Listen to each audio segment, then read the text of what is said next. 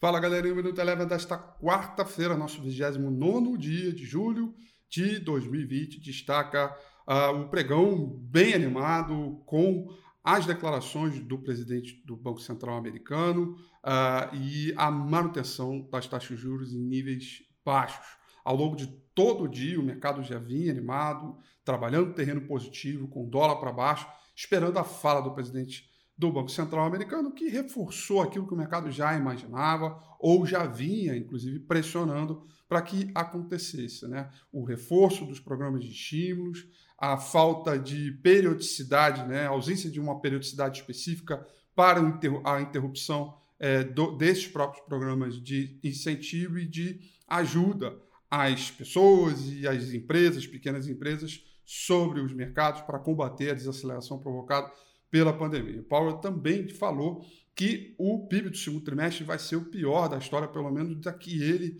é, já presenciou, mas mesmo assim não foi forte o suficiente para para reverter o, o, o, humor do mercado que se manteve forte, com bom apetite ao risco ao longo de todo o dia. Com este resumo, a gente tem toda a configuração do dia, com S&P 500 subindo 1,24%, o índice de mercados emergentes por conta da queda do dólar subiu 1,61%, petróleo também reforçando sua alta alta de 1,30%. O dólar trabalhou no terreno negativo, oscilou bastante, terreno positivo e negativo por aqui, principalmente durante a fala dele, mas fechou em queda, uh, perdão, em leve alta de 0,41%.